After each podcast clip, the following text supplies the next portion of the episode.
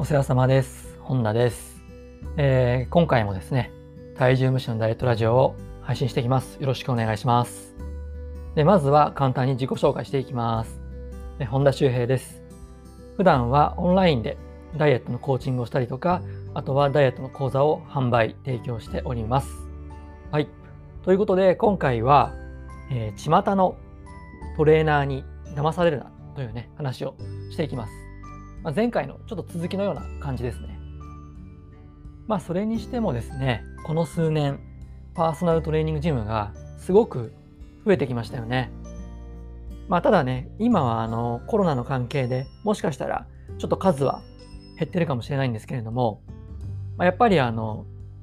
ライザップのね、あの成功もあって、あの、開業する人が非常に多かったみたいですね。もしかしたらあなたもあのパーソナルトレーニングとかに、え通っていたことがあるかもしれません。まあ、でも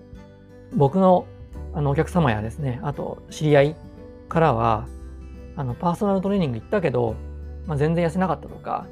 あとは痩せあの痩せたけどすぐにリバウンドしたとかっていう人が結構いるんですよね。まあ、ただこれって当たり前といえば当たり前なんですよ。まあ、なぜならですねまず、まあ、理由3つあるんですけど1つ目が筋トレでは脂肪は燃えないから。で、二つ目が筋肉をつけるには時間がかかるから。で、最後三つ目が筋肉がついても大して基礎代謝は上がらないから。まあ、この三つが主な理由なんですよね。で、あなたがですね、例えば体脂肪を落としてリバウンドせずにその状態をキープしたい。まあ、そういうふうに思ってるなら筋トレの優先順位っていうのは最下位なんですよね。で筋トレはあくまで体脂肪を落とした後に体をデザインするために行うものなんですよ。あくまでデザインなんですよね、目的は。で、よくあの筋トレで痩せたっていう人がいるんですけど、これはですね、まあ、筋トレの影響がゼロとは言わないんですけど、もうこの筋トレ以外の要素がかなり大きく影響していると僕は考えてます。例えばあの食事改善とかですね。なので、あのトレーニングで、まあ、筋トレでダイエットできますよっていうふうに言ってくるですね、トレーナーは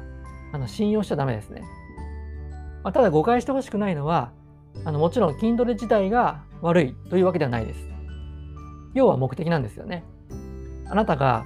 あの体力をつけたいとかですね、体脂肪を落としたからボディメイクをしたいとかですね、あとは何月何日までにあの自分の求める理想的な体にしたいとか、まあ、その後はね、リバウンドしてもいいとかですね、まあ、そういうふうなご希望があるなら、ぜひですね、ジムに通って筋トレやってみてください。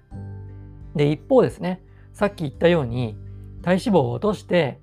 こうリバウンドせずにその状態をキープしたいとかですね、まあ、そういうふうに思っているなら、肥満の原因を根本からね、やっぱりこう直す必要があるますあると思います。でそのためにはあなたのですね日常生活を振り返って何がねあなたを太らせているのかっていうのをやっぱり分析することが大事なんですよね。でその分析が難しいとか、まあ、くさいと感じるのであればダイエットのね専門家に相談してみてください。でその時にあなたの肥満の原因をですね分かりやすく教えてくれてこれそれに合った解決法を提案してくれるトレーナーであれば信用して OK かなと思います。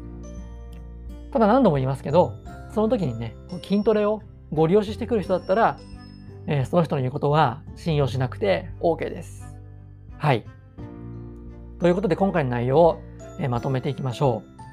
う。でまず一つ目は、えー筋トレでは脂肪は燃えない。